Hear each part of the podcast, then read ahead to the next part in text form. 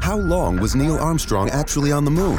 When did Europe start speaking English? Did Marco Polo really go to China? Curiosity Stream is the streaming service for all things history, plus science, wildlife, and more. What's the real story behind the Mona Lisa? We've got that. What caused the collapse of Rome? We know. Where did we find mankind's earliest ancestor? Come find out.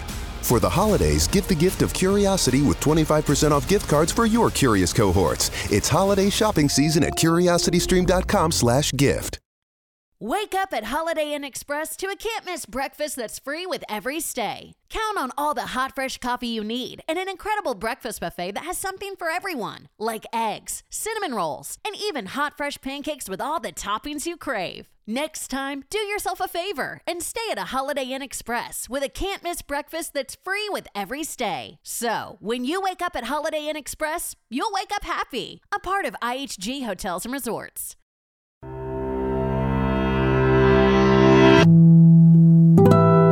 El siguiente es un podcast exclusivo de Revolución Network.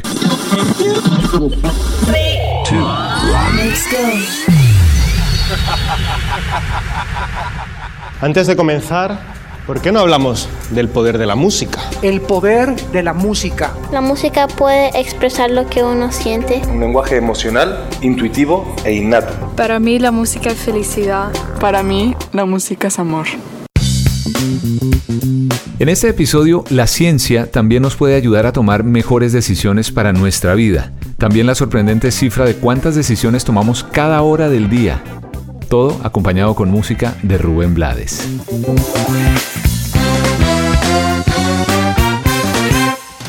¿Qué tal? Bienvenidos a este nuevo episodio del Poder de la Música. Yo soy el gato Humberto Rodríguez. Y es que las decisiones son, o una decisión es, y estaba buscando en el diccionario según la Real Academia, determinación, resolución que se toma o se da en una cosa dudosa, eso que tomamos en todo momento en nuestras vidas. Eso es la definición de una decisión. Es que siempre estamos tomando decisiones, por pequeñas o insignificantes que parezcan, por complejas o sencillas que sean, siempre vivimos como en una constante negociación con nosotros mismos, ¿no? Con nuestras ideas o ideales. Y cómo hacer una u otra cosa, cómo enfrentar una situación, de qué manera afrontar un momento, una persona, una reunión. Cada decisión que tomamos tiene un efecto, una reacción, por eso es importante saber tomar decisiones.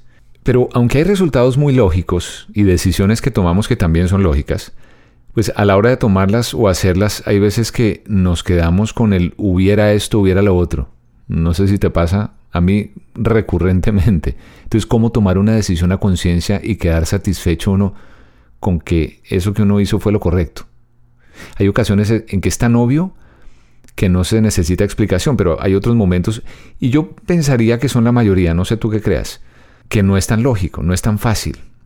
Y ahí es cuando entonces recurrimos a otros para poder de repente hacerlo.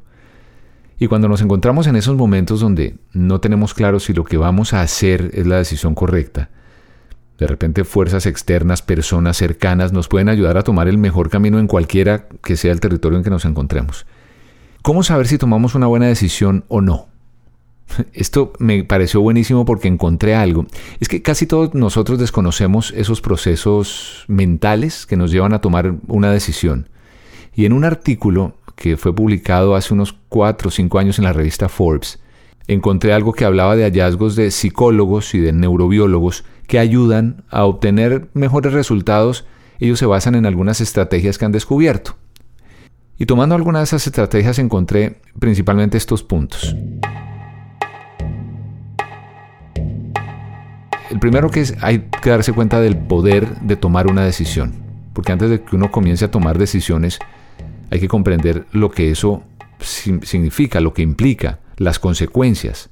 Porque cualquier cosa que uno haga o decida hacer tiene una cadena de eventos que se pueden desatar de en adelante, ¿no? La otra es seguir el instinto. Ellos recomiendan que, pues muchas veces tomamos mucho tiempo en tomar esas decisiones porque tenemos miedo de lo que pueda pasar. Y que según dicen, es mejor aprender a confiar en el instinto de cada uno de nosotros. Las intuiciones siempre vienen determinadas por una, un pues una sensación de querer hacer algo. y seguramente esos pensamientos nuestros van por el camino que es y seguramente sea el momento de uno arriesgarse por ellos. Entonces recomiendan dejarse llevar y creer en lo que, así suena un poco filosófico y todo, en lo que diga el corazón. La otra, reducir las opciones o la cantidad o la gama, el espectro de opciones. Porque es verdad, no sirve de nada tener una cantidad de proyectos, intentar sacar lo positivo o negativo de cada uno de esos proyectos o ideas, porque entre más opciones uno tiene, eso obviamente llena nuestra capacidad para procesar la información y eso termina confundiéndonos. Perdemos tiempo, aumentamos el riesgo de equivocarnos y muchas veces terminamos insatisfechos con las decisiones. Entonces, es mejor tener claro lo que uno quiere, hacia dónde uno va y poder eliminar esas decisiones que no tienen las características para llegar a esos objetivos. Hace poquito, en todo este proceso de emprendimiento en el que me he encontrado que seguramente si has oído eh, desde el primer podcast, desde el primer episodio del Poder de la Música hasta este, sabrás que hay un proceso de emprendimiento que hemos estado haciendo con los que estamos aquí en Revolución Network. Y recientemente hablando con unos amigos que son muy exitosos cada uno en lo que hace, hablábamos que cuando uno tiene que tomar este esta serie de decisiones, siempre recomiendan pensar en dos caminos. Quedarse una, puede que uno tenga muchas ideas y quiera tomar muchas decisiones, pero hay que quedarse con dos, dos caminos diferentes y hacer una lista y saber para cuál puede ser el mejor. Entonces así uno va reduciendo esa, esa cantidad de opciones. Lo otro es tomar impulso, es tirarse al agua, como dicen, nadar. Porque otra cosa es, si uno sabe nadar, si uno está preparado para nadar, pues que lo tiren al agua, uno se defiende lo mejor que pueda. Entonces, a veces ese tirarse al agua no tiene por qué ser una cosa necesariamente negativa. Lo importante es que uno tenga las herramientas y la seguridad de cómo va a nadar y cómo va a llegar al otro lado. Y así uno se muestra seguro y convencido de que esa es la opción o la decisión correcta.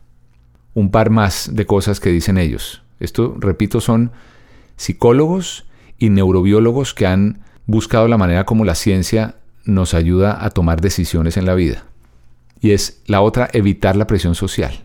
Porque la presión social está, nadie pasa por la vida sin ningún tipo de, así sea mínima presión social. Y las opiniones de las personas que están a nuestro alrededor, familia, amigos, conocidos, el que acaba uno de conocer, eso puede influir y lo puede llevar a uno a cambiar de pensamiento de un momento a otro. Algo muy lógico. Entonces, ellos recomiendan que no hay que dejar que otros decidan por uno cuál es el camino que uno debe tomar. Eso sí, hay que aceptar los consejos y dicen ellos no las, no las directrices. Pero entonces uno dice, ¿cómo evito esa presión social a veces negativa? Si uno cree que va a tomar una decisión solo por complacer a una persona, a un jefe, hay que pensarlo muy bien porque finalmente si uno desconfía de las situaciones donde la responsabilidad está distribuida entre demasiadas personas, es en esas personas donde se corre más el riesgo de tomar decisiones equivocadas, irresponsables. La otra es apostar por lo que a uno le gusta. A la hora de tomar estas decisiones es importante uno tener en cuenta que lo que uno decida está basado en, digamos, en algo que aporte una actitud positiva a la vida de uno. Es mejor decidir hacer lo que le gusta a uno porque al final, así no vaya bien, uno tiene la sensación de haber hecho lo que realmente quería. Así seguramente se equivoque. O de repente no. Y la última es aprender a redirigir el objetivo. Y esto es importantísimo y me he dado cuenta y lo he aprendido muchísimo últimamente porque hay que tener claro que cuando uno toma una decisión no significa que ya esa es la única decisión que tomé y con esta voy hasta el final y ya, chao. Si uno ve que las cosas no van por el camino que, que deben ir, si los resultados no son los que uno tenía pensado que fueran, lo que uno ve constantemente es que la gente se desanima y ahí es donde uno no puede caer, porque hay que aprender a modificar todos los planes que uno tenía y sobre todo en un tiempo yo no sé qué tan rápido o despacio, pero sí ser lo más eficiente, podría decir, en ese, en ese sentido, hacerlo lo más rápido posible, porque si uno redirige los objetivos, se da el tiempo para volver a tomar la mejor decisión. O sea que Por eso me pareció súper valioso esos siete puntos que, a los que llegaron estos psicólogos y neurobiólogos. Entonces, sobre este tema de hoy, las decisiones, y como sabes que a mí me gusta relacionar todo con la música, por su invaluable poder, creo que ya debes saber la canción que escogí para este episodio, ¿no? Pero antes de ponerla, quiero compartirte algo de la historia personal de Rubén Blades. Primero, debo decirlo en lo personal, y te tengo que confesar que es uno de mis héroes musicales, un hombre que a través de la música logró sacar adelante no solo una carrera, una familia, una carrera de casi 50 años, porque ahorita el próximo año cumple ya 50 años de carrera Rubén Blades, sino que también supo y ha sabido usar ese poder para aportar mucho a la sociedad, a la política de su natal Panamá, un hombre que en algún momento se lanzó a la presidencia, quedó de tercero, si mal no estoy en ese, en ese momento, pero igual sirvió en, el ministerio, en un ministerio, o sea que sí ha estado involucrado por el bien de su país. Y Rubén Blades es un hombre que, como él mismo explica, tomó algunas decisiones en su vida que lo fueron llevando a decidir cuál era el camino que quería perseguir. Yo iba a ser abogado. En ese momento, a mí me llamó el, decano de la Facultad de Derecho, se llamaba Dulio Arroyos. Y a mí me llamaron a la oficina en, el año 70 un amigo mío, Chichi Villanueva, que en paz descanse, me fue a buscar y me dijo, hey, el decano quiere hablar contigo, acá de háblame que la oficina... Yo pensaba que me estaba vacilando. Digo, el decano no sabe ni que yo existo. Decano quiere hablar conmigo. Dice, te estoy hablando en serio, Rubén, corre, que te están buscando. Y entonces me senté a pensar, ¿qué habré hecho yo? ¿Qué hice que este señor sabe quién soy y por qué me han citado aquí? Y entonces por fin, finalmente entro, me siento y él está del otro lado de su escritorio, nunca había entrado a su oficina me siento pensando qué va a pasar y se me queda mirando y me dice, ¿usted va a ser músico o va a ser abogado? Y yo digo, yo voy a ser abogado, señor. Y se me quedó mirando y otra vez me preguntó, ¿usted va a ser músico o va a ser abogado? Y tenía un tic, él tenía un tic en el cuello. ¿Usted va a ser músico o va a ser abogado? Digo yo, abogado. Me dice, entonces, ¿por qué se tiene que dejar de estar tocando por ahí? Sí, porque, y me había visto un profesor, es exactamente ese momento pensé, digo, ah, que me había visto un profesor, se llama Narciso Garay, me había visto en una fiesta privada, y me acuerdo porque se me acercó y se me paró enfrente a mirarme. Y, entonces fue y le dijo al decano, oiga, tenemos un alumno. Y el decano me dijo, mire, eh, yo le dije, pero es que yo así es que me gano mis reales para poder pagar mis libros y mis cosas porque la universidad era gratis, pero había que comprar los libros. Y ayudé en mi casa, me dijo, no, no, no. Usted no puede estar cantando por ahí, entonces aparece acá los lunes. Eso hace, ver que la facultad no es seria. Y de ese fue el final de mi vida como músico en Panamá. Otra decisión que tomó fue la familia de él, la salida de Panamá a Estados Unidos. Mi familia sale en el 73, yo termino mi tesis en ese periodo de tiempo Ahí me dieron mi diploma en el decanato, lo tomé, hice mi inscripción para mi eh, certificado de idoneidad de la Corte Suprema, lo registré y a la semana me fui de Panamá para... Él iba a ser tampoco abogado bajo una dictadura. Y me fui de Panamá y llegué a Miami, estaba mi familia. Ese momento, en realidad, cuando yo salgo de Panamá, mi vida cambió toda. Todo esto estamos hablando de decisiones que se toman en la vida. Y aquí, por ejemplo, él tomó otra decisión cuando llegó a Estados Unidos de dónde y cómo quería trabajar. Y eso es importante uno oír personas que han logrado tener el tipo de éxito que ha tenido un Rubén Blades en su momento, en la historia de su vida y su historia laboral. Y esto fue lo que dijo. Cuando yo llego a Miami, mi familia está pasando mucho trabajo. Y estando allí y viendo la situación que estaba muy difícil en la casa, a mí yo no sabía qué hacer. Y entonces yo lo que terminé haciendo fue que llamé a la, Fania, que era una compañía de discos, que era la que tenía todos los artistas más famosos y más representativos del género, eh, para ver si tenían interés en que yo firmara un, contrato para cantar o para grabar. ¿Y qué va? Y me dijeron, no, cantar que no, si aquí ya no necesitamos a más nadie. Y casi, casi colgando el se me ocurrió, y no tienen un trabajo de algo, de otra cosa, que no sea. Y dice, bueno, aquí hay un trabajo en el correo. En el correo, digo, ¿haciendo qué? Y me explicaron qué era. El trabajo era básicamente, pues usted toma los discos, los pone dentro de un sobre, lo pega el sello, lo pone el nombre de dónde va, después lo lleva al correo, eh, tiene que limpiar por el área, tiene que hacer cosas general, como mensajero, lo que sea. Y yo le dije, ¿cuánto paga eso? Me dieron 125 dólares a la semana. Y yo lo cogí, le digo, démelo, yo, yo puedo hacer eso. Y entonces me fui para Nueva York. Por cierto, esta entrevista la encontré en un canal argentino y que hace una serie de eh, entrevistas a artistas en Latinoamérica y me encontré, me pareció súper valioso esto y por eso quería compartirlo contigo. Y al final de cuentas, en el caso de Rubén Blades, también un poquitico de suerte y aprovechar esa oportunidad y esa suerte que le aparece en un momento determinado y esto dijo. Tuve suerte de que, porque otra vez, la desgracia de otro, la, la bendición de uno a veces. Eh, Rey Barreto, que en paz descanse, un excelente músico, eh, está ahora armando un nuevo grupo. Y alguien le dice, le dicen, ese tipo que está en el correo, ese tipo canta. ¿Por qué no vaya a hablar con él? Entonces Barreto, yo me imagino, piensa, bueno, pero si canta, ¿qué hace en el correo? Pues.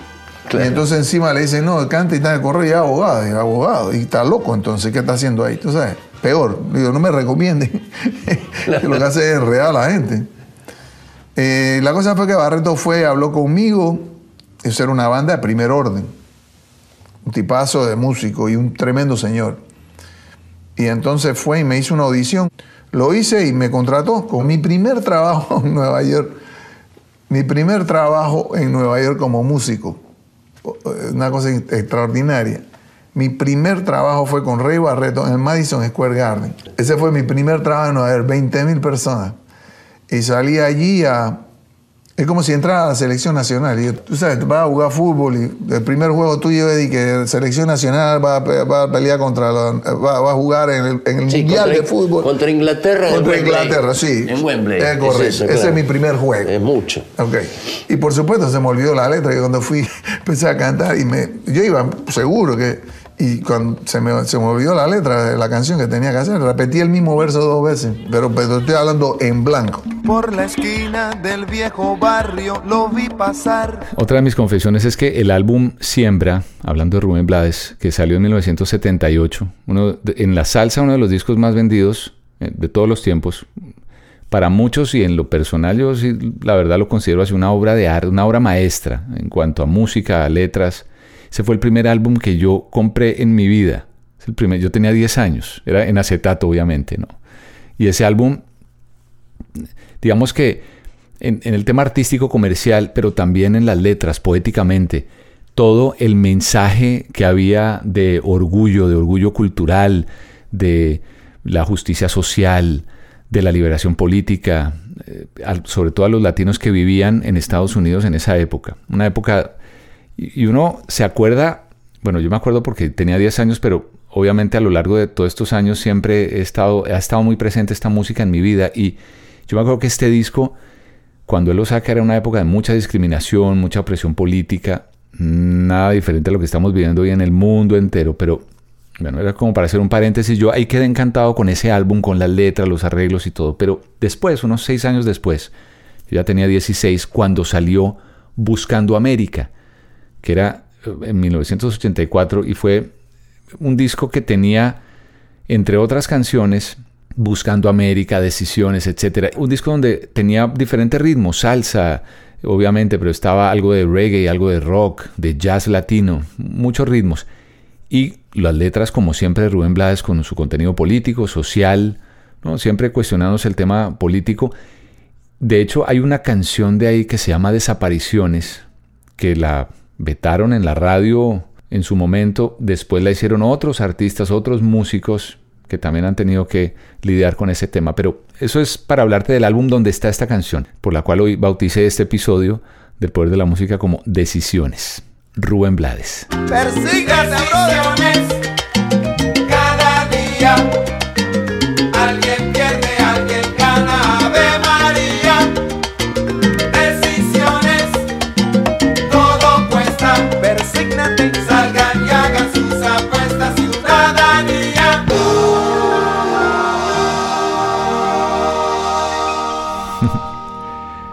Decisiones, Rubén Blades, en el poder de la música, hoy hablando justamente de eso, de las decisiones. Yo fíjate, yo usé mis redes sociales para preguntar cuáles son las claves que debemos tomar para tomar decisiones en las vidas de las personas. Te comparto algunas de las respuestas. Cristancho Daniel dice empezar. Cata dice realidad y la intuición. Repito, son las claves de cada uno de ustedes para tomar decisiones en la vida. Dejar el miedo, dice Claudia Pedraza. Juan David Sócrates dice la relación del instante. Los dictados del corazón, en la mayoría de casos. Mi amiga Iva Rodríguez dice eso. Diego Cruz dice claridad en las expectativas, eso es primordial. Blanqui 250, pensar mucho y respirar profundo y para adelante que nada te detenga. Sandra dice que me dé paz la decisión. Danes dice, Danes T dice, talk to my family and prioritize any decision agreed upon. Hablar con mi familia y priorizar la decisión en la que, a la decisión a la que haya llegado. Camo dice disciplina, perseverancia, existen muchas más, para mí son las primordiales. Tatiana dice estar claro en lo que se siente y dice. Y Sandra dice el corazón y el tiempo. Las decisiones se sienten. Esas son algunas de las respuestas que, repito, a través de las redes sociales ustedes mismos me mandaron y por lo cual les agradezco además inmensamente. Quienes quieran continuar la conversación lo pueden hacer en cualquiera de las plataformas arroba Humberto el Gato arroba Humberto el Gato o en el correo electrónico que es elgato arroba lavozdelgato.com. Y sobre el tema encontré una entrevista del CEO de una empresa de tecnología llamada Jotform, que tiene, está basada en San Francisco, y decía que, según algunos estudios, oigan, oigan esta cifra es impresionante, alrededor de 35 mil 35 mil para un adulto promedio son las decisiones que tomamos al día. O sea, quitemos, pongamos que 7 horas que dormimos, lo que nos recomiendan 7 horas para dormir, eso nos dejan un promedio de que de 2.000 decisiones por hora, una cada dos segundos. 2.000 decisiones por hora tomamos en la vida. Y la gran mayoría de esas decisiones que tomamos a, a diario, pues no tienen mayor... Sí, digamos que las consecuencias no son mayores, desde que darle like a una foto en Instagram o abrir una página web, pero las decisiones complejas, las complicadas, esas son las que nos aturden y nos meten en un dilema grandísimo y eso pues obviamente significa que hay cosas más importantes en juego. Y cuando sufrimos para elegir, pareciera como si estuviéramos apostando todo, nuestro estilo de vida, eh, nuestro bienestar, las relaciones, y según decía este hombre que afortunadamente la ciencia nos ayuda porque encontró él mismo en un libro que escribió Steve Johnson, Steven Johnson, donde dice que en las últimas décadas un campo de investigación muy grande, multidisciplinario con áreas eh, con el tema de la ciencia cognitiva, las teorías administrativas o los estudios literarios, dio una serie de herramientas para usar a la hora de tomar decisiones más apropiadas, mejores decisiones. Y yo creo que aquí es importante resaltar que la palabra clave es mejores decisiones, porque ninguna de esas herramientas finalmente elige por uno. Son como guías, son como cuando uno corta, eh, ¿verdad? Camino, un atajo. Las técnicas para tomar decisiones le pueden sí ayudar a uno a tener como una perspectiva más grande, y diferente de todo lo que hay y todas las posibilidades que pueden ser nuevas. Y lo que es mejor, que esas investigaciones, dice Steven Johnson, muestran que tú te puedes hacer cada vez mejor tomando decisiones. Y eso eh, me parece buenísimo porque en el proceso que muchos andamos hoy en día, que es de emprendedores, yo diría que el hecho de comenzar, de hacer un negocio, ¿verdad? Cualquier emprendimiento implica todavía más decisiones día a día. Muchas de esas que sí tienen consecuencias reales. Y la última recomendación que él da es ser consciente de las decisiones ocultas. Y es darse uno el tiempo suficiente para decidir y eso tiene un valor. Evitar tomar una decisión también es un aprendizaje. Y el hecho de no tomar una decisión tiene las mismas consecuencias potenciales que una decisión. Por eso no hay que dejar las grandes decisiones en manos de la suerte. Mi mensaje hoy aquí es que a partir de la experiencia propia, si tú que me estás oyendo eres emprendedor de algo, y estás en ese proceso como muchos de nosotros en, su momento y además diariamente aparecen cosas donde uno se, ahoga como en esas decisiones de las primeras etapas del negocio, cada vez va a ser más fácil. Porque una vez uno tiene, es como pensar en una casa, en un edificio. Una vez ya uno ha puesto las bases, ¿no? Los ladrillos. llega el momento de el balance, del equilibrio, y uno como que vuelve y respira. Y además cada vez se vuelve más fácil tomar la decisión correcta. Es un proceso que ya sabe uno por dónde transitó y ya lo hace de repente más rápido o más consciente. Pues nada, así como recomendaba este CEO de la compañía, hay que seguir construyendo, hay que seguir edificando, hay que seguir trabajando. Es como si fuera un músculo que uno va al gimnasio todos los días. Así mismo en el tema de la toma de decisiones. bueno, yo espero que para ti haya sido una buena decisión conectarte aquí hoy en el poder de la música conmigo. Nos encontramos la próxima y ya sabes que en las redes me consigues como arroba Humberto el Gato. Gracias por estar aquí en Revolución Network y si te gusta alguno de nuestros contenidos, por favor compártelo con tus amigos y familia. Y ahí todos empezamos a crecer y avanzar en esta comunidad que es Revolución Network. Gracias por la sintonía, nos encontramos la próxima. The shadows of doubt are in many a mind, looking for an answer that they're never gonna find. But please understand you're running out of time, for these are the days of decision. We made USAA insurance for veterans like James. When he found out how much USAA was helping members save, he said, It's time to switch. We'll help you find the right coverage at the right price. USAA. What you're made of, we're made for. Restrictions apply. Cuando el tráfico te sube la presión, nada mejor que una buena canción. Cuando las noticias ocupen tu atención, enfócate en lo que te alegra el corazón. Y cuando te sientas mal, un buen médico te ayuda a sanar. Sabemos que mantener tu salud es tu prioridad, también es la nuestra en Kaiser Permanente, donde trabajamos juntos para cuidar de todo lo que tú eres. Kaiser Permanente, para todo lo que tú eres. Kaiser Foundation Health Plan of the Mid-Atlantic Stay Inc., 2101 East Jefferson Street, Rockville, Maryland 20852.